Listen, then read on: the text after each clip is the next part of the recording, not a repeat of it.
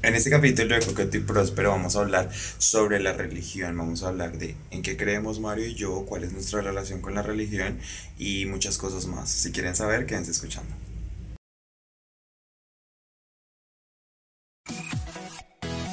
Bienvenidos a Coqueto y Próspero, un podcast en el que no dejamos de hablar, en el que solo dejamos de hablar porque vamos a llegar a una hora y la gente de pronto no nos escucha tanto. ¿Qué más, amigo? ¿Cómo está? Eso nos cobra. En el que no podemos... Un podcast en el que no podemos hablar más por más de una hora porque Zoom, porque no tenemos para pagar la cuenta premium de Zoom. Sí. Páguennos. ¿Qué más, amigo? ¿Cómo está? Oiga, ¿qué día me pusieron en Twitter que eh, COVID, coronavirus? Eh, ¿Qué día me pusieron en Twitter que si teníamos una cuenta de Baki? Y yo, ¿para qué? Y me dicen, América, me sentí apoyada pero atacada, porque fue como para ayu- me ayudar a mejorar ese sonido tan horrible de a veces. Y yo, nos dijeron que a veces tenemos sonido. Pero estos últimos capítulos nuevos no van a tener ese problema de sonido. Pero si nos quieren donar algo, nos pueden mandar plata por Neki. sí. No, a mí, a mí No me va a está- llegar un micrófono nuevo en estos días, entonces muy probablemente el otro capítulo voy a sonar mejor. Y si quieren que yo suene igual de bien a Mario, entonces a mí sí me pueden pasar plata por Neki para que yo tenga un mejor micrófono.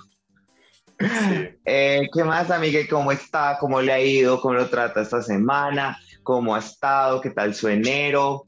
Cuéntemelo todo. Bien, han pasado muchas cosas, me, me he perforado muchas partes de mi cuerpo que antes no tenían aretes. Dios mío, quiero que hablemos de eso. ¿Se puede hablar de eso en cámara? Obviamente, ob- a mí me encanta. A mí Este- me han escrito muchas personas y yo a todos les contesto porque me, parece bonito que la gente se sienta curiosidad de eso.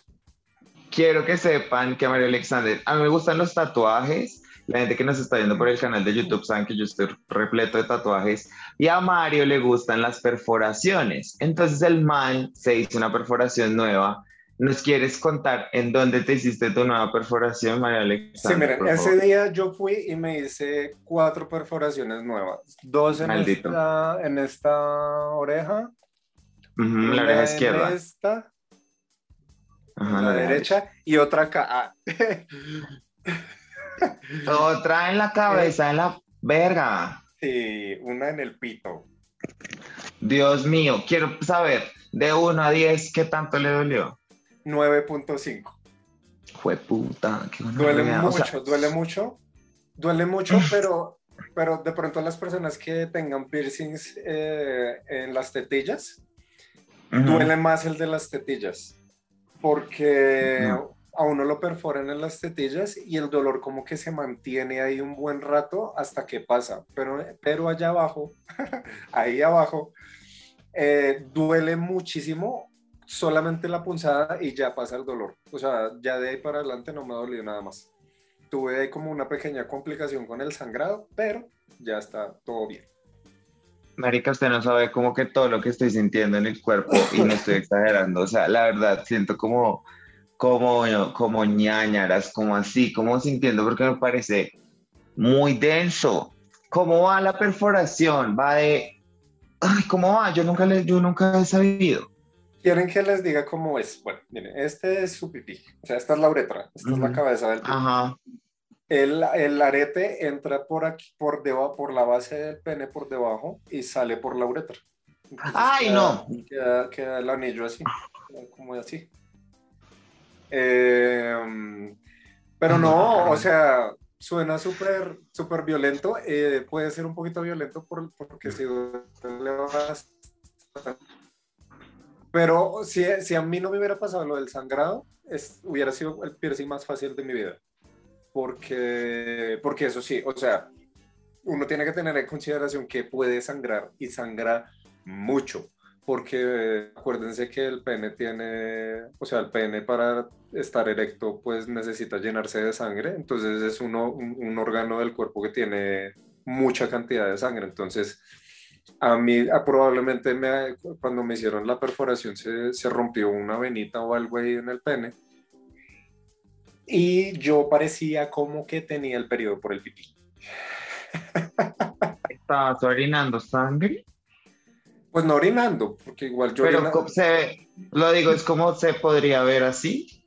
No, tampoco era el chorro así de sangre, pero sí era un goteo constante de sangre. Entonces a mí me tocaba como eh, eh, los dos días que me duró como ese sangrado, me tocó amarrarme gasas y como ubicarme el pito de cierta manera para que no me sangrara tanto mientras yo me hacía la curación.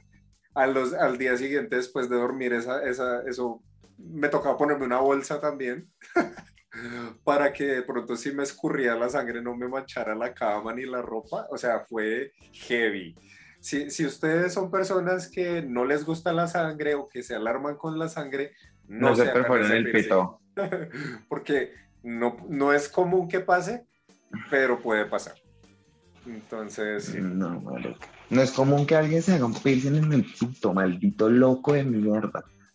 O sea, eso ya es lo no común. O sea, que heavy, lo admiro, lo, lo apoyo, y, pero lo juzgo, lo juzgo mucho porque, uff, what a crazy move.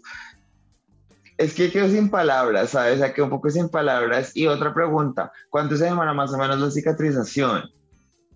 O sea, inicialmente, como les digo, el sangrado me duró dos días. Ya llevo una semana con él y ya está empezando como a cicatrizar. Pero igual con ciertos movimientos o con cositas todavía se siente el dolorcito, pues porque pues, está en el pito, ¿no? Eh, y la curación final, final son más o menos dos meses. Ok, o sea, hasta, eh, pueden escribir a Mario todas las vulgaridades que quieran, pero si no, hasta dentro de dos meses se pueden encontrar con él para que las vuelvan realidad.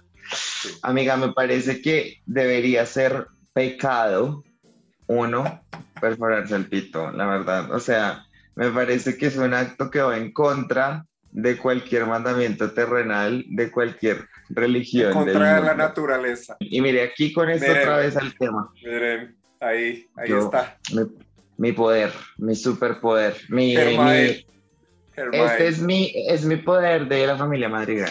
Mi poder de la familia Madrigal es poder transformar cualquier Cualquier conversación, conversación en lo que tú quieres hablar. Nena, es que porque crees que estoy tan obsesionada conmigo misma, porque yo me encargo de las conversaciones que traten de mí. Ah, no mentiras, Ah. nunca así. Que De ayer- eso se ayer- trata posca- de este podcast guiño guiño. Guiño, guiño. Ayer justamente hablaba de eso, pero es que, que yo decía, que yo lo hemos mencionado ya muchas veces aquí, es que para yo poder hablar tanto de la manera que yo hablo, porque pues yo hablo muchísimo, pero seguir teniendo gente que hable conmigo, tengo que saber escuchar muy bien, porque si no la gente va a ser como, ay, qué mami. No sé si le, ha pasado, como que a uno le da mucha pereza hablar con esa gente con la que uno se siente que solo están hablando de ellos, o sea, que usted puede estar contando la historia más profunda del mundo y solo paran, cuando usted para de hablar, es, es como una estocada para ellos Ajá. llevar la conversación a ellos mismos. Y volviendo al tema, el tema de hoy es la religión. Este fue un tema que nos pidieron eh, por medio de los mensajes del Instagram del podcast y nos, nos parece un tema muy chévere porque creo que como personas gays, millennials grandes, o sea, millennials de 30 años en adelante que vivimos en Colombia, somos de Latinoamérica, el tema de la religión es un tema importante si uno creció, no es que no creo que uno lo persigue mucho la religión creciendo, ¿no?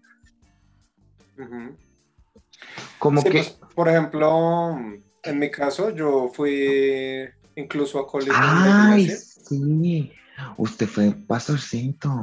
Sí, ¿Cuántos años? yo fui, marica, yo como cinco años. Un montón. ¿De qué edad a qué edad?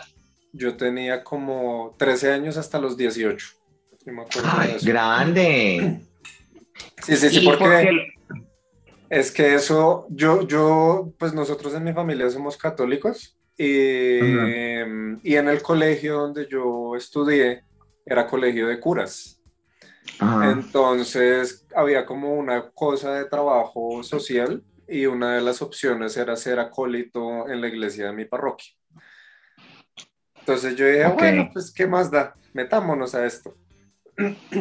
Ah, ok, pero empezó como una, como una, Como una tarea. de Sí, colegio. fue como una tarea.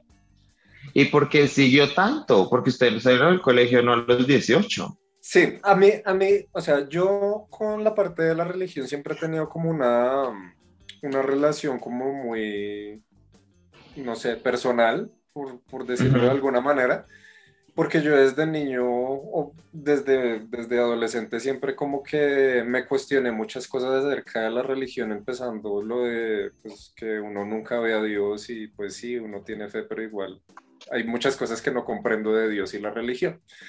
Ajá. Pero cuando yo hacía de acólito, yo sentía como, como una conexión especial con una energía más allá de mí. Entonces, por eso yo me quedé, como que yo me quedé haciéndolo. Eh, ya más adelante fue que, ya más grandecito, más adulto, a, a esa edad, como a los 18 años, fue que yo ya empecé a ver en la religión todo esto de que ser gay está mal, que si soy gay no voy a ir al infierno. Eh, aparte que en mi familia eh, hay muchas religiones. Acá en mi, en mi familia hay agnósticos, hay católicos, hay cristianos, hay testigos de Jehová y hay judíos. Ok. En su familia extensa.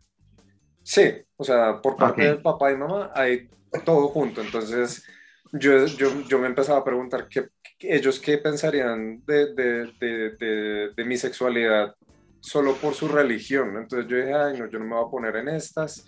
Entonces, como que todo esto ha sido como, como algo muy, muy personal. Digamos que yo de nombre, de nombre sigo siendo católico, creo en Dios, pero no, no allá en la forma de, de el Señor de, de blanco De barba. en las nubes y con los angelitos alrededor, ¿sabes?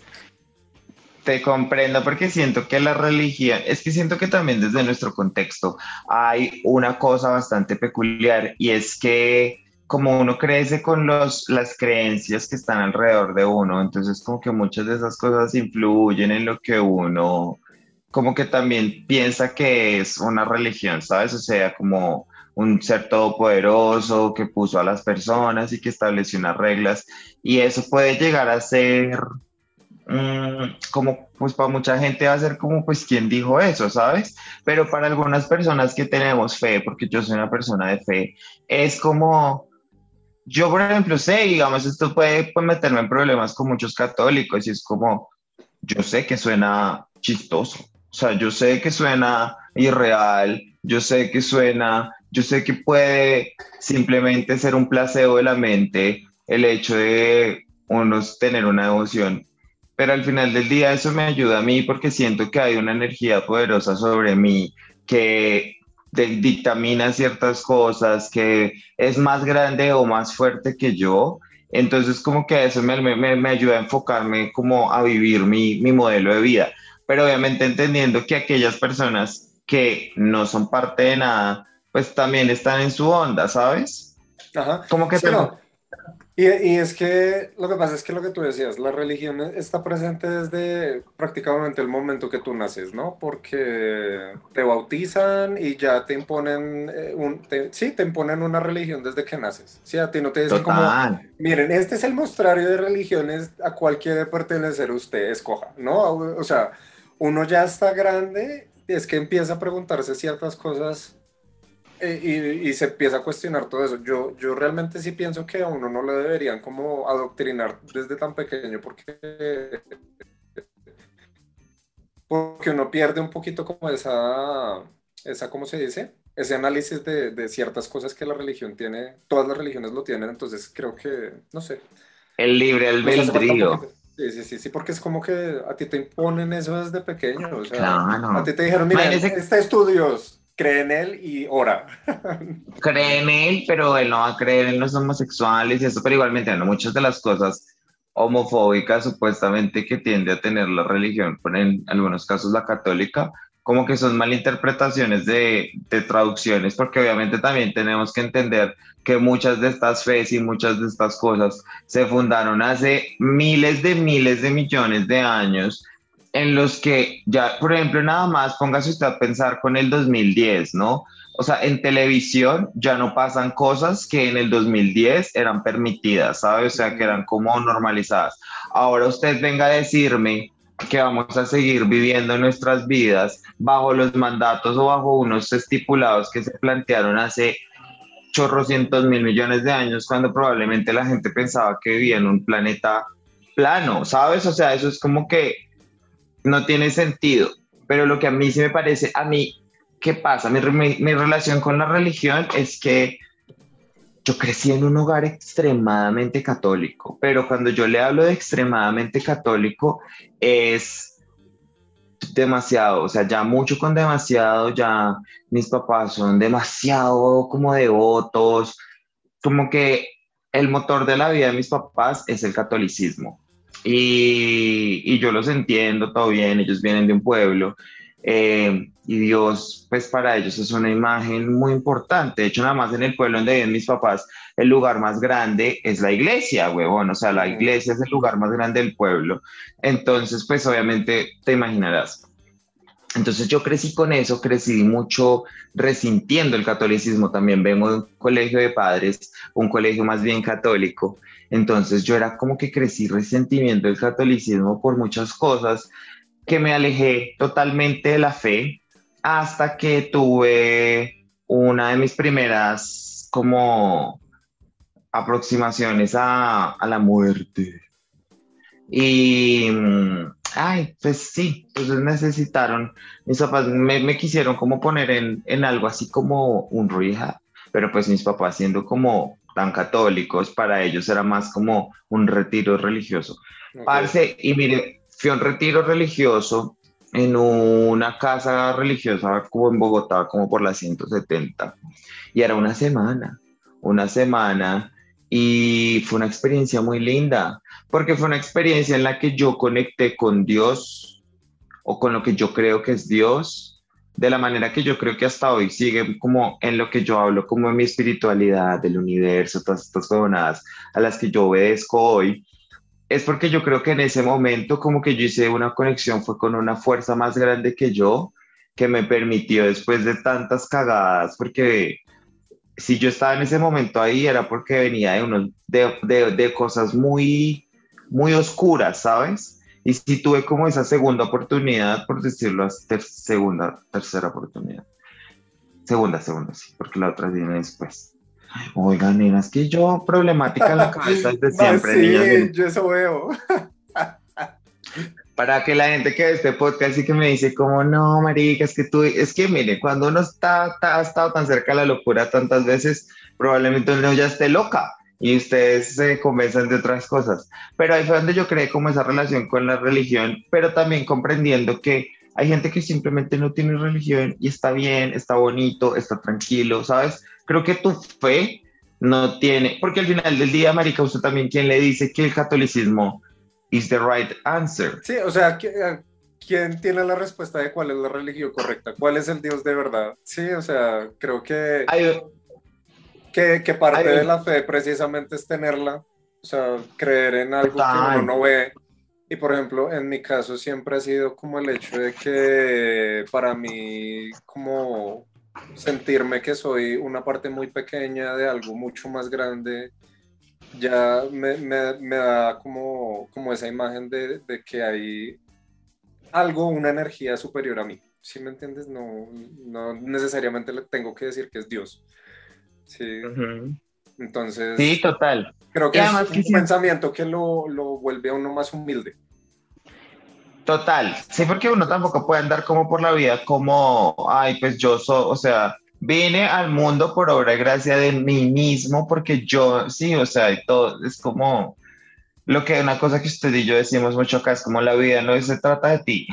No, y es que a veces mucha gente dice, no, es que la vida en la Tierra es algo que pasó al azar.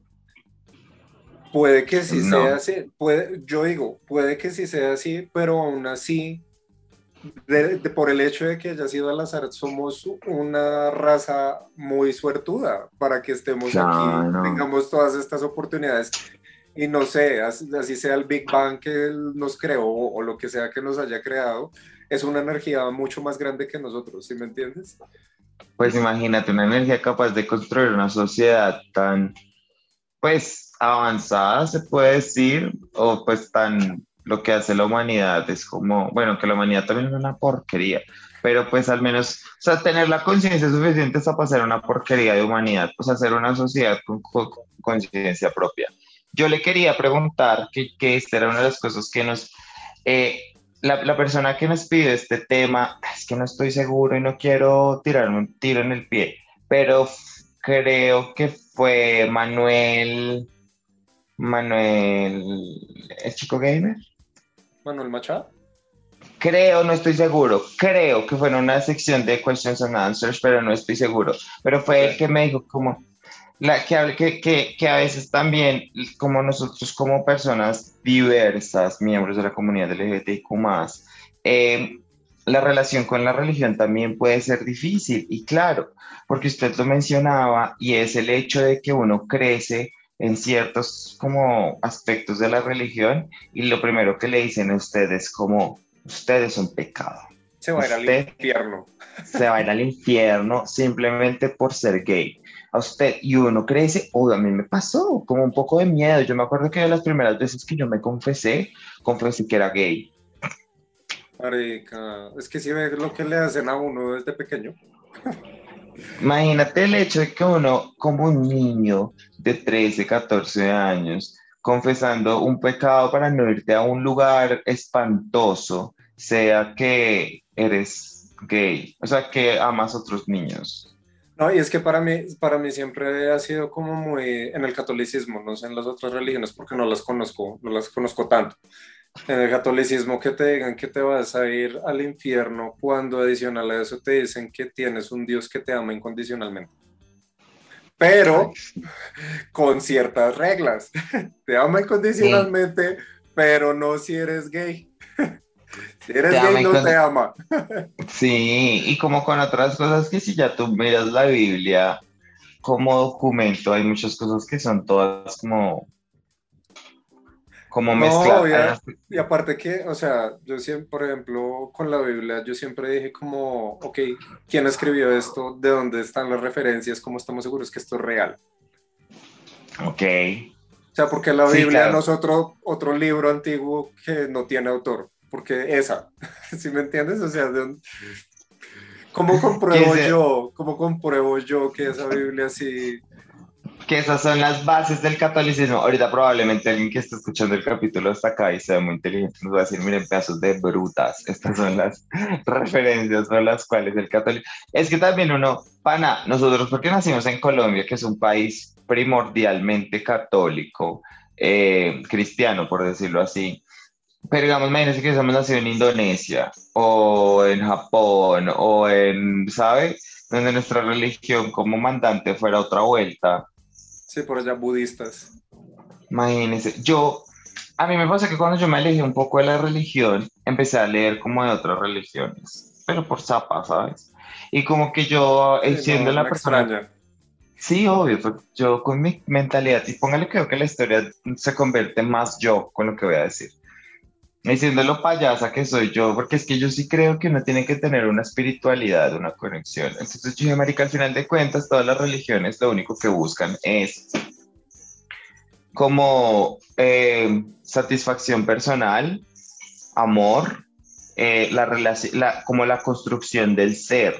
Y creo que todo eso se resume a que pues todas buscan lo mismo. Entonces, porque uno no coge como apartaditos de cada cosa y las vuelve su modelo de vida. No, es que por igual, por ejemplo, o sea, lo que tú dices, todas las religiones están, entre comillas, basadas como en ser una buena persona y en esparcir el amor por el mundo. Yo, yo como persona consciente y pensante, yo digo, yo no necesito una amenaza de que un Dios me va a mandar al infierno si yo no soy así, porque yo puedo ser así sin necesidad de que me estén apuntando un arma a la cabeza, ¿sabes? Claro, puedo hacer cosas, o sea, puedo actuar con bondad sin esperar. Es que creo que también eso pasa mucho con las personas católicas, ¿no? Las personas católicas. Y es que de ahí es de donde vienen todos estos malos entendidos con las personas religiosas, o sea, los, que llaman los mal llamados camanduleros, que se la pasan rezando y rezando, pero cuando cuando hay algo así como, ay, esta persona es gay o el aborto y entonces de una vez le caen, es porque en su cabeza no cabe la empatía, porque están pensando, es, es que el libro de Dios dice que es que esto es así. Exacto, y no, y creo que una de las cosas más importantes de la religión es como que todos estamos, pues, de algunas, pero es como que cada, o sea, como que, por ejemplo, si Jesucristo fue una persona real, el man vino fue a, hacer buena onda, a curar enfermos, a no dejar que mataran prostitutas, a, para compartir un mensaje de hermandad, ¿sabes? No, y mira, si, uno, si uno lee la Biblia, hay muchos mensajes bonitos desde, desde la frase esta que es muy popular, que hasta están canciones de amen a los otros como yo los he amado. O sea, esa, esa, y, y, en la misma Biblia lo dice en el Nuevo Testamento, ese es el mandato final de Dios y para eso Dios vino acá. Eh, para eso Jesús se murió en la cruz, para que los otros se amaran a, ellos y a los demás. Pero la gente le quedó, fue en la cabeza el Antiguo Testamento del Dios que mataba a todo el mundo y que les traía diluvios cada vez que hacían algo medianamente malo. Es que Dios era muy bravo, marica, Dios era muy furioso. O sea, el man mandaba plagas, el man mandaba a matar niños, el man que, marica, tiró esteroides a una ciudad, weón. El man volvió de sal gente, marica, es que Dios, el man era así como, miren, yo estoy bravo y se los voy a demostrar que estoy muy bravo. Pero es que es muy chistoso el cambio del Dios del Antiguo Testamento al Nuevo Testamento, ¿no? Es como que, a mí me falta la historia en la mitad. ¿Qué pasó con Dios para que pasara yo creo que, este Dios así a este Dios amoroso? Yo creo que Dios tuvo un self-journey discovery. O sea, yo creo que Dios en un momento dijo, no, marica, estoy, estoy, estoy actuando mal y tengo que hacer algo. Entonces el man se desconectó de todas sus cosas y encontró la espiritualidad. Ay, man, ¿qué tal Dios crean otros dioses, huevón? Y el man dijo, ya, ahora tengo que ser bueno, tengo que, y tengo que, y voy a hacer el mayor acto de bondad, y es que voy a mandar a mi hijo, y les voy a decir, miren, les voy a dar a mi hijo para que sepan que ya todo bien, que ya yo estoy calmado, que los amo, que, quiero que se amen, que ya se acabó mis temper tantrums. Creo que es parte, puede ser muy probable, porque es que el cambio, el cambio de pensamiento de Dios es, es notorio y la, gente se queda con otro. Igual a, los, las personas que nos están escuchando, esto que estamos hablando acá es con todo el respeto del mundo. Si ustedes eh, son católicos, cristianos, nosotros respetamos mucho las religiones. Estamos hablando desde nuestra perspectiva y lo que nosotros hemos eh, pensado en la religión y en la fe que nosotros profesamos. Entonces, no. Y yo, principalmente. Espero que no se tomen esto personal. Y yo simplemente voy a decir que yo soy una persona que baso mi vida y guío muy mucho mi vida basado en mi relación con Dios. Entonces, creo que espero que no tomen nada de lo que yo estoy diciendo como blasfemia, lo que quieran, si lo quieren tomar, tienen todo el derecho a ofenderse no es mi intención, porque al final de cuentas también como yo he tenido mi camino de descubrimiento en la religión, pues no espero que ustedes lo entiendan, ¿sabes? O sea, como que esta es mi forma de ser espiritual y tener mi conexión con la religión. Y que igual la finalidad de esto también es como que... Que y que es una conversación. No y que, no, que, y que de pronto uno no tiene que tragar entero todo, ¿sabes? O sea, que de pronto uno le ponga un poquito más de cabeza incluso a la religión, yo creo que está súper bien y, y creo que, mira, creo que todo el mundo en un momento de su vida se cuestiona su fe. No, y además que yo siento que también, no todos los, o sea, siento que una de las cosas que a mí, por ejemplo, más en la vida me ha ayudado es como que siento que soltarle la rigidez a muchos temas y a muchas conversaciones permite que uno tenga también la habilidad de como de poder entrar a interrogar y poder llegar a entender cosas que ni siquiera había pensado antes, porque se imaginaba que todo, que todo era así por este lado, que todo era así, que todo era así. Yo ya yendo por este camino, em, le quería preguntar, ¿alguna vez o usted le pasó como algo maluco, algo negativo por la religión con respecto a su sexualidad? No, pues la verdad, como yo les he contado, yo salí del closet a los 24 años, entonces realmente yo todo el tiempo pues estuve como en mi caparazón de heterosexualidad fingida. Entonces no tuve como un momento incómodo de que alguien me hiciera sentir mal eh, como presencialmente. Pero yo sí escuchaba todo el tiempo comentarios de que los, los hombres no podían estar juntos porque eso era pecado, que, sí, que esos pensamientos eran, eran pecaminosos, que yo no debería tenerlos, incluso con el mismo sexo, está, es muy tabú en, en, en el catolicismo, que tiene que ser con, con tu pareja eh, con la que te vas a casar, que solamente vas a estar con una persona por el resto de tu vida cuando estés con esa persona. Entonces, digamos que siento que ponerle todo ese peso a una persona tan joven es un peso muy grande porque la, la, la persona hasta ahora está madurando, o sea, le estás mandando muchas cosas al tiempo a una persona que no tiene ni idea de quién es todavía para que le estés diciendo aún más cómo, qué debe sentir y cómo comportarse. Es que es como condicionar la experiencia humana, o sea, creo que es mucho esa vaina de condicionar cómo empezar a, o sea, como que uno empieza a vivir su vida con temor, con temor de la misma vida y con el temor de uno que, que puede hacer, que no, esto está bien, esto está mal y... o sea, yo digo, yo digo que hay cosas como muy básicas, ¿no? O sea, como no matar. Es obviamente que, si sabes, o sea... Sí, o sea, amigo, hola no tratar mal a la gente. Eso también es algo muy obvio. Eso es como, ¿qué esperas? Amar los unos a los otros. Eso también es como, me parece muy intuitivo, ¿sabes? De, de la vida. O sea, es como que no necesito que me des un menú de instrucciones tampoco para decir que, que es bueno o malo, porque es bastante intuitivo. Si yo me siento mal con algo que me están haciendo, pues yo no lo voy a hacer porque pues, ajá. Sí, o sea, ¿a ti te gustaría que te mataran? No, ah, bueno, no mates a nadie. ¿A ti te gustaría que te robaran cosas? No, ah, bueno, entonces no robes a nadie. Pero creo que a mucha gente se le olvida y creo que esa es una de las cosas que tú ahorita mencionabas que me parece como bastante chévere volver a mencionar y es esa gente que vive como al mandamiento de las leyes de Dios, así como súper apegados, pero al final de cuentas también son bien incoherentes con sus acciones. Es como yo amo a Dios sobre todas las cosas, bla, pero odio estas personas, odio a los gays. Y es como, ¿y por qué odias a los gays? No, pues porque son gays. Ah, bueno, los gays, ¿qué te están haciendo a ti? Nada. Es que simplemente Dios me dijo que, que no, no los va a aceptar. Y es como, Marica, el, el, el, mensaje del man o el mensaje de la religión es, huevón, haz el bien.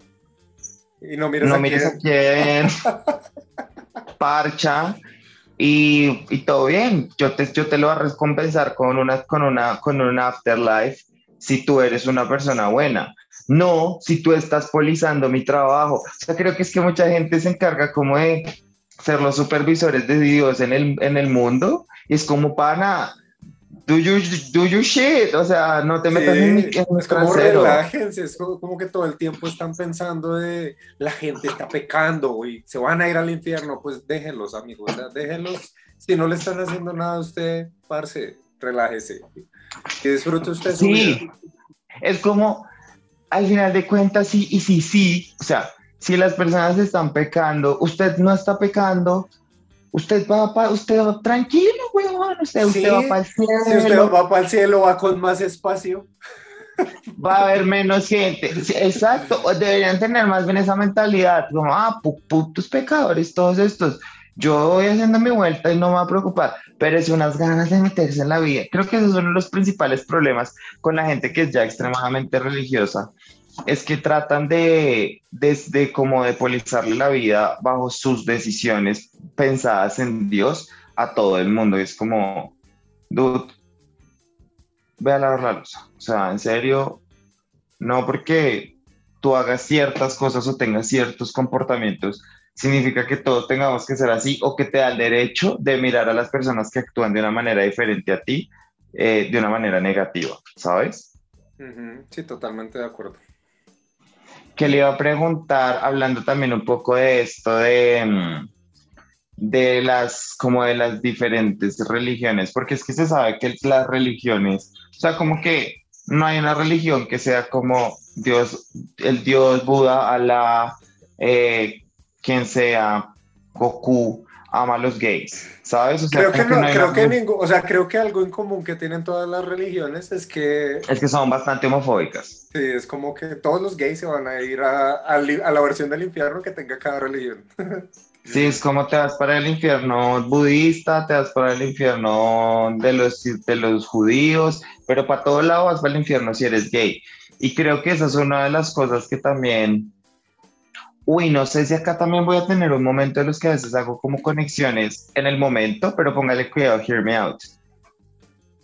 No, pues sí, es que de pronto creo que sí tiene mucho sentido. Que de pronto por esa razón, como a uno desde el principio le dicen, hey, tú que eres un fact, no vas a poder entrar al cielo, Dios te odia, Buda te odia, Alá te odia, todos los manes duros de las religiones te odian pues los gays somos mucho como las personas diversas, es como pues no creo ni chimba y todo bien, porque creo que es más común encontrar, creo que es más difícil encontrar una persona LGBT creyente que una no creyente. ¿Sabes qué? ¿Sabes qué siento con eso? Que um, las personas que son LGBT y son creyentes tienen un, una parte interna que siempre está en conflicto por eso. Sí, usted no le pasa, a mí me pasa un montón, la verdad. Ya no, antes, me, antes cuando yo estaba más cerca de la iglesia sí me pasaba mucho porque yo me cuestionaba mucho que, que lo que yo estaba sintiendo estaba mal, o sea, ¿cómo, cómo, cómo ser yo está mal, pero Dios me dice que está bien ser yo, ¿sabes? O sea... Claro, claro. Y creo que eso sí conflictúa mucho y sobre todo cuando son personas ya en sus 30, sus 40 que siguen siendo muy religiosas, pero a la vez son, son queer eso les jode mucho la cabeza y sus relaciones con, sus, con las demás personas porque siempre está como el hecho de que tienen que estar como, como con la parte gay escondida o reprimida, más bien. Total, y que yo creo que también a veces muchas de esas personas que son más como más grandes es que hay mucha gente que probablemente sigue basada su vida en muchas cosas heteronormativas. Y es porque pues la iglesia es una institución bastante heteronormativa, también es una institución bastante como shady, no sé cómo decirlo, como... Sí, o sea, es una institución bastante problemática, porque bueno, acá hay una cosa valiente que, que yo quiero ah, eh, eh, dejar clara, es que yo soy muy espiritual, muy religioso, creo en Dios, pero yo no tengo ninguna relación con la iglesia católica. O sea, a mí, pues de pronto sí ir a una iglesia por lo que representa, pero irme a sentar un domingo a escuchar a un padre, a que me diga cosas, es como, who are you? O sea, no, porque siento que es una institución bastante problemática para muchas cosas.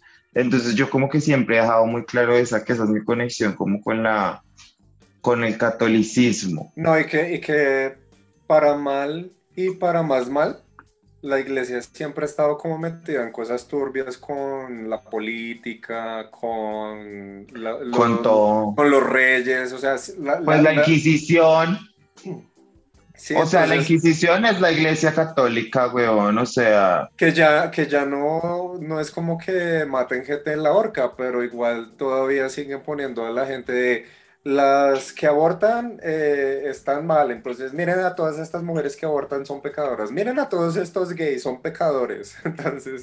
Sí, es como un señal, es como la gente, como que una creencia de lo que hemos hablado, la superioridad, y también no solo en eso, creo que la iglesia tiene un poder bastante que no debería tener porque al final de cuentas, no sé, como que desmenocémoslo el propósito de la iglesia es que uno como espiritual y mentalmente haga su transcurso en el mundo como en el plano astral de la manera más amorosa, de paz, de cierto, como un montón de cosas personal, pero no, pero, pero no ya como instrumento social para controlar cómo es una sociedad. Y entonces yo creo que ese es uno de los principales poderes que la iglesia tiene y debería ser o sea, que no lo debería tener.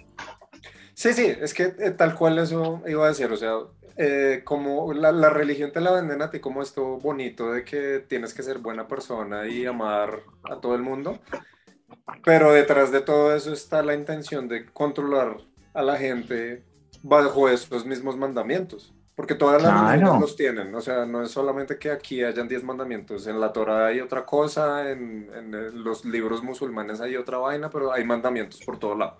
Te, te dicen Ujú. como estas son las leyes porque las que te deben te debes regir. Y pues obviamente como te adoctrinan desde pequeño, pues toda la gente está así toda la vida. Claro. Entonces, por Pensando eso que los políticos desde Se la aprovechan. se aprovechan de todo eso. Pues creen, porque cree, porque sí, claro. Y a veces las poblaciones que son más católicas son las que son, o sea, más católicas, no más religiosas, son las que son más vulneradas por este tipo de, de manejos. Y no solo la religión es mm, como por esos asuntos, sino pues ya hablando del catolicismo también, todo este, pues la iglesia católica moderna, toda esta conexión con abusos a menores es una cosa que es que tristemente se vuelve una regularidad dentro de esa institución y que uno dice, marica, llevamos años y años, décadas en los que se denuncia que esto pasa, porque nunca, o sea, porque no se ha vuelto, porque no hemos destrozado todo, ¿sabes? Sí, sea, o sea, digamos que esa parte de la deconstrucción de nuestra sociedad le falta todavía un largo camino. O sea, eh, para mí es claro que la iglesia de hace unos siglos no es la misma de ahorita, porque sí, obviamente ha cambiado mucho. Pero hay otras cosas que no. Por ejemplo, o sea, yo sigo sin entender todavía por qué a los curas les prohíben tener mujer o tener relaciones sexuales con otra persona. Es que es algo, yo me acuerdo que me di que una vez que yo metí en una pelea bien grande con mi mamá cuando yo era así como alejado de la iglesia. Y fue que yo le dije como, ah, es que tú te la pasas diciéndome mil cosas, de un poco de señores que violan niños. Y, y fue una pelea fuerte, pero también yo, desde ahí yo decía, pues también, ¿qué onda? ¿Sabes? O sea, creo que también me despegué un poco de la iglesia, de la institución de la iglesia como de ir a creerle a alguien, porque, y me volví más cercano como a todos los mandamientos y todas las cosas que la iglesia habla, y a veces ciertos predicadores de la palabra que dicen cosas bonitas, pero con respecto a esas, como a esas palabras para el desarrollo de tu bien personal, pero no como reglas de vida que te va a decir, porque es que yo siento que acá también hay una cosa, es que, pues, y con el perdón de todos los católicos que me escuchen, pero ¿quién es un, un cura, huevón? O sea, un cura es un man que viene y te da reglas. No, pues marica, no quiero eso en mi vida. O sea, que alguien, que otro, que otra persona venga y me diga, no, no puedes hacer eso. No, es que no puedes acostarte con otros hombres, no puedes hacer, ¿sabes? No puedes salir de fiesta. Es como, who are you? O sea, No, y es que, o sea, digamos que, que la figura del padre es como un pastor y que guía a la gente y, y como, como así a lo, a lo, a lo amplio a, a la, de la denominación de, de padre, de cura, puede ser algo como bonito porque yo digo, bueno, hay gente que de pronto sí tiene mucha confusión en las palabras que están escritas en la Biblia, de pronto sí necesitan un poquito que le digan, esto es lo que quiere decir esta parábola. esto. Pero de ahí a que de verdad sea como una especie de abogado mm, mediante que media entre tú y Dios, ya se, ya se me hace como muy, muy, un close call ahí, como que mm, está como muy inventado, ¿sabes? Sí, o sea, es como lo que tú dices me parece bastante, o sea, es que debería ser así, pues como un psicólogo, sin joder, como un man que dice, eh, marica, mira, si estamos, si esto es lo que, los mandamientos que seguimos, pero tú entendiste mal la vuelta de ser buena gente con tu mujer, weón, pues déjame te ayudo a entenderlo mejor, pero tú tomas tus decisiones, pero ya yo llegué a decirte, marica, es que tú me tienes que dar plata, o marica, es que tú no puedes hacer esto y esto y esto porque yo, que soy el que, el que, el que me hablo con Dios, pues te lo digo yo. Es como, are you? No, yo digo, o sea, por el hecho de que el man haya pasado por, por la, ¿cómo es que le dicen a dónde van los curas? Ah, la iglesia, los- la, la, la El universidad. los seminario, el seminario, el seminario. Que le dicen, que creo que le dicen así la universidad de los curas, comi, no mames. que por el hecho de que hayas pasado por ahí ya eres línea directa con Jesús, con Dios, ¿sabes? Es sí, me... Se supone que yo, se supone que por el hecho de yo ser humano ya tengo una conexión con él de alguna manera, ¿sabes? Sí, o sea, ya, exacto, el man me puso en esta tierra, yo, es mi vuelta con él, tú ayúdame de pronto a encontrar el camino, pero sí, es que, es, que es, es un proceso diferente y yo creo que cada, y también siento que en un mundo que es tan difícil y que pues todas las cosas, eh, yo me la paso, que me ponía a pensar que yo me la paso y siento que el mundo es muy difícil, ¿no? Yo todo el tiempo digo que el mundo es muy difícil.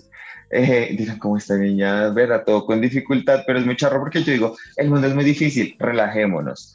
Pero en un mundo en el que de verdad las cosas que son muy difíciles, yo creo que la religión se puede volver algo con lo que uno simplemente como que ayuda a su vida como a andar, ¿sabes? O los que la tienen, los que no. O sea, son esas cosas que simplemente son muy personales. Creería yo que deberían ser así, muy personales, muy... Y a mí sí me molesta de pronto a veces un poco esta como que ese señalamiento que viene desde las dos direcciones. Cuando tú eres católico y a la persona que no cree, es como tú te hacer al infierno porque es que tú no crees y Dios, mejor dicho, tú mal por no creer, eres de lo peor por no creer. Pero también viene hacia el otro lado. El que no cree es como tú eres un pendejo que cree en un man, que vive en una nube, tú eres un, ¿sabes? Y y es una cosa que es un comportamiento igual de, de, de, como tóxico, de, igual de, tóxico. Como de, tratar de, o sea, es como el que trata, los que tratan de catequizar a todo el mundo para que crean en su religión, está este otro que está catequizando para que no crean en ninguna. Porque es que yo creo que, bueno, también tiene que ver algo mucho que alguna vez alguien, yo hablaba de este tema con alguien y me decía, es que también que hay mucha gente que tiene heridas de que gente los persiguió por ser, o sea, gente muy católica los persiguió por, por alguna cosa, por no ser, por no ser mm, lo que la religión pide, entonces también los persiguieron mucho, entonces crearon como una versión a todos los temas religiosos, pero siento que a veces la gente, por ejemplo, yo sigo gente en redes que literal algo que no tiene que ver con religión, cualquier tema, y lo llevan a la religión así de una. Es como, es que es porque Dios y porque los católicos, es como, nena, ¿quién te, o sea, en qué momento esto es por la religión? O sea, son cosas que es como, pana, si tú no crees, pues que pues todo bien, pero pues si una persona cree y esa persona que cree no te está diciendo a ti nada, no te está, no se te está metiendo en la vida, te deja que parches, ¿sabes? O sea... No, y pues aparte, aparte que yo tampoco creo que esté, no sé, un ángel, San Pedro o Dios mismo allá con una lista. Ah, usted es ateo. No, no va a entrar acá. Usted, o sea, se portó bien abajo, pero como no, es, no creías en mí, suerte, no vas a entrar. ¿Sabes? Sí. O sea... Sí, o sea, creo que la, creo que sí, o sea, creo que la vaina es como, marica, simplemente, creo que lo llamamos muchas veces como, sé bueno con la gente, se ve, es que las, como que a veces es muy chistoso que uno piensa que las, las bases de, del comportamiento funcional de la gente son muy fáciles, quitando todas las, como las, las barreras como de clase, raza y todo eso que son como cosas bastante, que ahí es donde la gente sí uno debería tener como estudios para que todos tuviéramos como un level field de todo. Pero la religión, que es algo que debería ser meramente como la experiencia de uno en la vida, como lo, que tú crees, lo que no, es a veces en donde más está la pelea, ¿sabes? O sea, es como, no, es que ustedes sí, porque porque nosotros sí, porque no creemos todo esto, pero si ustedes son así, se van a ir al infierno, son lo peor, y ustedes no, porque ustedes son los que, brutos que creen en eso. Y es como, marica, pero ¿por qué tienes que, pues, porque esa, esa, como que porque se tiene que llevar aquí lo que yo creo, o sea, porque lo que yo creo tiene que ser absoluto, ¿sabes? Es algo como, que yo digo, pues, todo bien. Pues es que, marica, a la final, como que yo siento que la parte espiritual es tan diversa como las personas mismas. Porque la experiencia de cada uno es única. O sea, tú crees en, en, en esa fuerza eh, divina más allá de ti de una forma diferente a la que yo lo hago.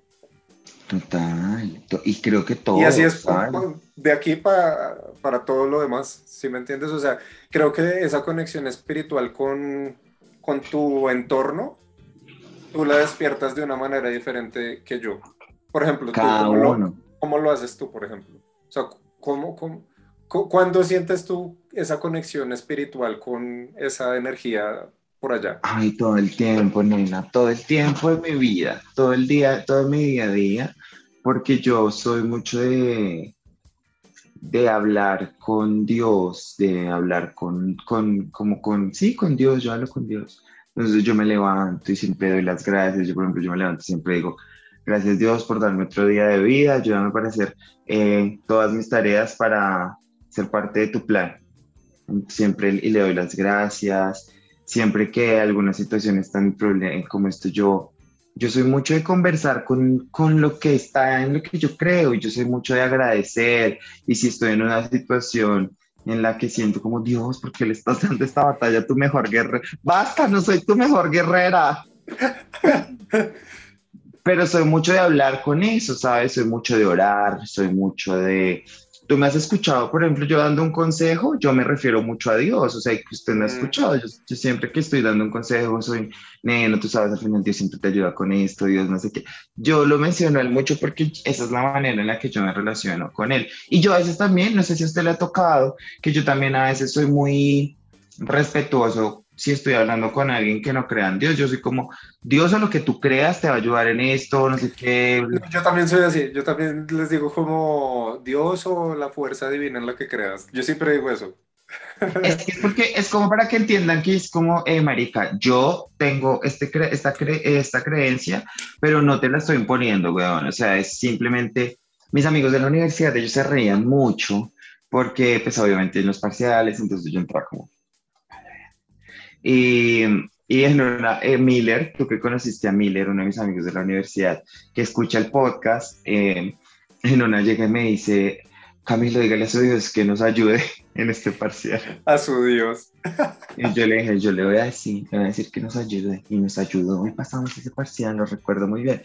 Pero creo que también, y creo que también por eso mismo, por esa, como por esa forma en la que yo ejerzo esa forma de ser, creo que a veces me harta que las personas vengan como con su, con su los que son agnósticos o los que son ateos, a venir como a chimbiarme, ¿sabes? Es como, no. no, es que yo digo, señor, señor, señor, sigue. Ah, bueno, diga, es que yo le quería preguntar, así como usted me preguntó que yo cómo me conectaba con, con, con lo que yo creía, usted cómo lo hacía.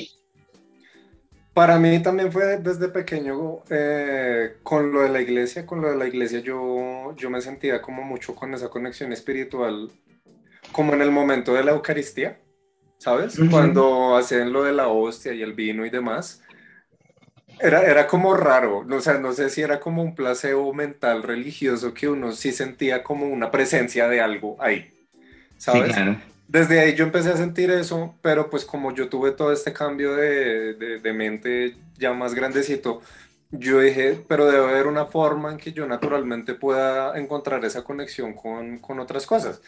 Y lo hice a través del ejercicio. Cuando yo empecé a estudiar artes marciales y, y meditación y todo esto, eh, fue cuando, cuando yo empecé a meditar y que yo cerraba los ojos y que quedaba con la mente en blanco y como que sentía esta paz yo ahí para mí era esa conexión. Digamos que, que yo todavía tuve como, como esta vaina de que, de que yo no quiero sentir que mi vida está escrita en un libro, ya sea en las estrellas o en el libro de la vida de Dios, como quieran llamarlo para mí lo del libre albedrío siempre ha sido como algo que, que, es muy importante para mí, entonces el hecho de que me pasen ciertas cosas yo nunca he dicho como, ay, es porque Dios quiere, porque ese es el plan divino. Para mí no lo es, yo no vivo de esa manera, pero, pero de todas maneras siento que, que las cosas que, que, le pasan a uno es por, por, lo que un, por la energía que uno despide hacia los demás. O sea, si tú eres bueno con los demás, te van a pasar cosas buenas, etc. Sí, sí total. Entonces, creo que es No hay cosa más alta que el karma. Sí, no, y, siento que es de esa manera. Y, y, creo que también lo que yo te decía de, de, sentirme humilde ante las cosas que son más grandes que yo. O sea, si bien yo no me despierto y le digo a Dios, eh, Dios, gracias por un nuevo día, para mí es muy asombroso despertarme todos los días, ¿sabes? Ah, sí, y, no perder el asombro ante esas cosas. Si yo veo un atardecer bonito, me parece precioso. El día que yo fui, conocí el mar, lloré, porque este, este mundo de agua alrededor mío me hizo sentir una persona muy pequeña y muy humilde, ¿sabes? Entonces, creo que todas esas cosas me hacen a mí una persona también espiritual porque siento que veo la grandeza en cosas que para las otras personas puede ser efímero, pequeño o que no valen la pena. Entonces creo que para mí, ¿sabes qué es? Puede sonar estúpido, pero es como la magia. Sí, para mí hay cosas que son mágicas. Es que saber, sabe que creo que yo creo, sabe que creo que yo creo, sabe que creo que es algo muy bonito y no solamente a nivel de la religión y creo que a nivel de, de las personas. Es, y usted tiene esto que es algo muy lindo y es no perder la habilidad de dejarse sorprender, porque creo que cuando uno vive la vida de esa manera, no perdiendo la habilidad de que hasta la cosa más mínima te genere una emoción positiva, bonita, porque la sorpresa puede ser pues, pues generalmente eso. Pues uno cree como que, como que es más fácil uno tener sentimientos buenos, o sea, no sé cómo que, no sé cómo decirlo, pero sí como que si pana, te regalaron una flor y eso te hace muy feliz, pues va a ser más fácil que vivas tu vida a través de la felicidad, porque a veces siento que si la gente no se deja sorprender, es cuando empiezan a dar todas las cosas por sentado. Me levanté, me levanté, está bien, ok, esto pasó, estoy en esto porque esto, pero si uno simplemente es como agradecido por estar en el... Y esto, esto va a sonar demasiado privilegiado de mi parte, y si lo es, y las personas que escuchan esto están en un momento difícil de su vida y lo que yo voy a decir les suena maluco, no es mi intención. Pero siento que a veces hasta uno de los momentos oscuros, también puede quedarse ahí y decir, uff, ¿esto para qué me está pasando? ¿Qué voy a hacer con esta información? Y, y, hacia dónde sigo, ¿sabes? Porque, porque esa es la manera que uno probablemente se mantiene sano en la vida y no sano como, como se dice, como... Es que mira, yo, yo en, eso, en eso que tú acabas de decir, quiero como compartir una opinión y es el hecho de que de pronto lo que, lo que tú no quieres decir es como la gente que dice como, ay, miren, cuando ustedes estén tristes, eh, saquen lo mejor de ustedes y sean felices. ¿Sí me entiendes? Eso, eso, eso, yo estoy seguro que no es el mensaje, sé que no es así. Pero, pero digamos que en tu caso, en tu caso fue así, cuando tú estuviste allá abajo. En mi caso fue otra cosa. Y, creo que es el hecho de que siempre cuando uno está bien abajo, siempre va a haber algo. O sea, siempre para cada persona es diferente y no les puedo decir como, mire, busquen esto en ustedes porque ustedes tienen todo esto y así van a salir de ahí. Porque ustedes, yo no conozco su historia, yo conozco la mía y sé lo que hice cuando estuve allá abajo. Pero entonces eh, la reflexión es a eso, a que ustedes en su... yo ya estoy muy hippie en su interior. Hippie, come flores, largo hippie, come flores. En su ¿Se te está pegando o se te está pegando, hermana? En su interior busquen todo esto porque la, la respuesta, Dios mío, la respuesta siempre está en uno. Eso, esto es tan horroroso lo que estoy diciendo. Nena, es que son cosas que no. Pero es cierto, es cierto, es cierto. suenan privilegiadas y eso, pero realmente eso es lo que yo quiero. De que vamos, ¿usted está viendo fuera esta temporada? ¿Se está viendo Euphoria esta temporada? no he empezado porque no me vi los capítulos aparte de Rui de Jules. Solo tienes que ver el de Jules. Eh, eh, el de Rui es hartísimo. Pero hay una escena bastante poderosa en la que hablan como que de lo de lo presionador que puede llegar a ser todo este movimiento del self-love y del esto, porque es como que a veces la gente está encerrada en su mierda y lo único que escucha desde el mundo exterior es ámate, ámate, tú puedes, eres el más, tienes toda la fuerza, fue puta. Y uno a veces con esos mensajes se siente súper abrumado porque uno es como, tú qué sabes, o sea, tú qué sabes de mi historia, tú qué sabes, pero lo que uno está queriendo decir, y ya vi esto desde el punto de vista de, de los que están gritando, ámate, ámate, ámate, es, yo no quiero que te sientas abrumado, lo que te estoy diciendo es, yo he estado ahí y a mí me ayudó, es, me ayudó fue mirarme para adentro y saber que yo podía con todo y que la respuesta a mis cosas estaban en mí. Probablemente hayan cosas que estén alrededor que son solucionables, pues con otros medios cuando uno ya pues mete como plata y problemas como sociales, pero creo que lo personal, una de las mayores cosas que uno tiene que como que empezar a trabajar es en esa, en encontrar esas cositas chiquitas que, que te hagan creer en ti. Ay, oiga, todos los llevamos a ese mismo tema. mira, a mí, a mí, a mí, como ya pasando a, a, lo de porque yo siempre he pensado que las cosas, como que hay magia en todo, es porque muchas veces en mi vida yo he estado como muy, muy, muy, muy abajo. y, y me ha pasado que gente desconocida, o sea, que llegan de la nada, me dicen como, dos o tres palabras y ahí he encontrado la respuesta a muchas cosas. Entonces creo que yo también lo he hecho mucho acá y es como tener los ojos abiertos y los oídos también atentos a, escuchar lo que, lo que la gente les diga, porque, porque a veces pasa. O sea, una vez yo estaba de verdad chillando en medio de la calle y llegó una persona X y me dijo un par de palabras. O sea, no, no les voy a decir qué me dijo porque pues eso es como muy personal. Pero, pero lo sentí como que me lo dijo tan sincero. Lo escucha, era un mensaje que llegó para ti. Que fue como, ¿Is this what an angel is? ¿Sabes?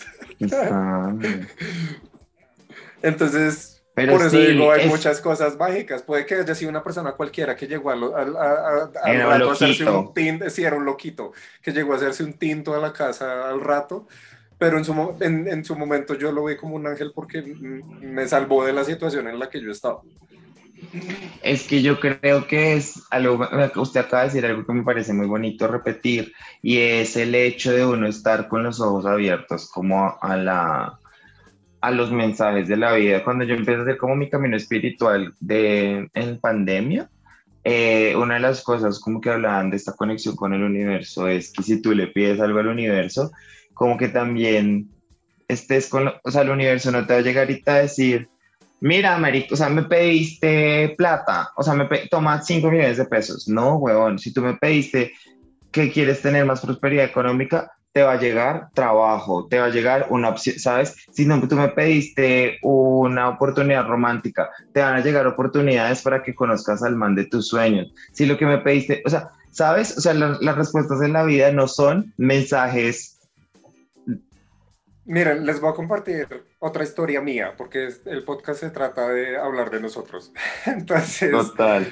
Eh, yo desde que empezamos a hablar en el podcast les, les he contado que eh, como que yo he sentido como las ganas de cambiar como de profesión, de irme por otro lado, que las artes me han llamado mucho durante mucho tiempo en mi vida y como que le había metido un poquito de ganas, pero no tanto.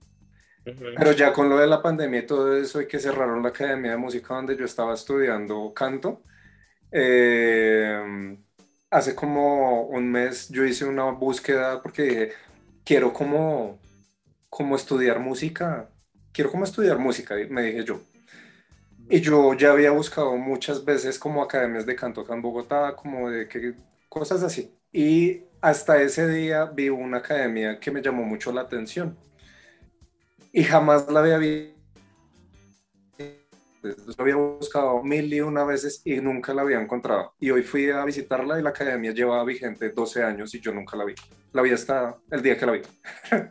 ¿Y habías pasado por ahí antes? No, jamás, porque eso queda en la ciento y pico y yo nunca voy por allá, ¿sabes? O sea, es como... Ah, sí, fue ese día la busqué, ese día la encontré, hoy me matriculé.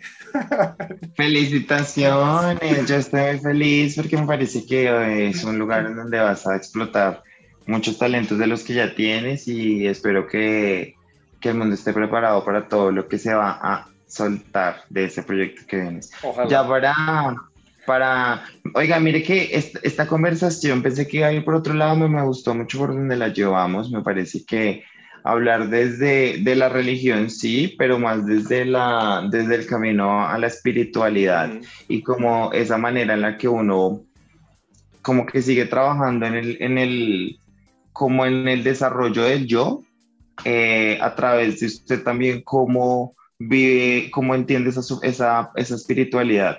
Me parece que es algo muy bonito y es algo que todos deberíamos trabajar porque es que a veces la gente piensa que es la plata o es el desarrollo académico o también el desarrollo como mental, pero es del nivel psicológico, pero el nivel espiritual lo, es, lo descuidan mucho y a veces es porque piensan que al no creer en nada, pues marica, van por ahí, ¿sabes? O sea, como... Y siento que uno tiene que tener mucho como esos ojos abiertos a la espiritualidad desde lo que sea que usted quiera creer. Sí, yo también, yo también pienso lo mismo. Igual, háganse la pregunta, háganse la pregunta. Yo creo que a veces es porque uno ni siquiera se, se hace ese cuestionamiento de ustedes cómo sienten una conexión con algo más grande que ustedes mismos. Hagan ese ejercicio y verán que empiezan Y déjenlo en a los comentarios.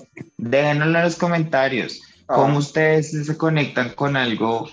¿Cuál es su relación, bien sea con la religión, lo que sea con la espiritualidad, pero cómo se conectan ustedes con algo que es más grande que ustedes y cómo eso les ayuda? Y si no le ha- lo hacen, si les gustaría o, cómo lo han buscado, ¿sabe? Creo que también podría ser chévere leer por ahí cosas.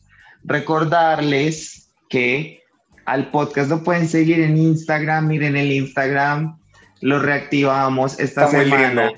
Está quedando precioso, estamos súper juiciosos, vamos a estar súper juiciosos con el Instagram. Gracias a las personas que nos siguieron, encuentran el podcast en Instagram como Coqueto y Próspero. A mí me encuentran en Instagram y en TikTok como Comino-Bajo y en Twitter como Comino-Bajo Gómez y con un gatito nuevo en mi casa. Para los que Ay, están precioso. video, lo vieron ahí, la mitad del podcast me acompañó.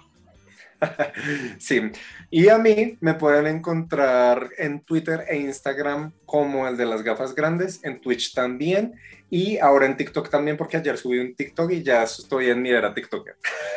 Yo vi, yo vi a mi hermana y yo le di RT y lo comenté el Sí, TikTok y dije, mi sí. hermana, ya eso era TikToker. Amiga, hermana, mire, no hay nada más chévere que sentir validación por los Gen Z, la generación del milenio, la generación que va a cambiar todo. Yo me siento feliz de que ellos me validen. Esa es mi- mi nueva- yo, Esa es mi nueva forma de absorber colágeno. Absorber colágeno a través de Zs que me aprueban. Yo, yo, yo, yo vivo para que los Z piensan que yo soy, piensen que yo soy cool. Y se le olvidó mencionar que también la pueden encontrar en redes como la del pene perforado. La del pito perforado, la del pito La pi- colador. La del pi- la, del- la de la pene perforación. Bueno, amiguitos, recordarles que nos sigan acá en YouTube, que se suscriban al podcast en Spotify, en Deezer o en la plataforma de audio donde escuchen podcast y música. Y nada, sean felices y sin nada más que decir, besitos para todos de A3. Mua, mua, mua.